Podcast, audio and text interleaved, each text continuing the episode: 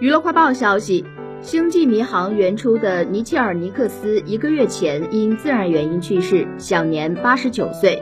近日，与 NASA 合作的私人太空飞行公司 Celestis 宣布，将把尼克斯的部分骨灰送往太空。这趟飞行计划在今年晚些时候进行，由联合发射联盟的火神火箭运送。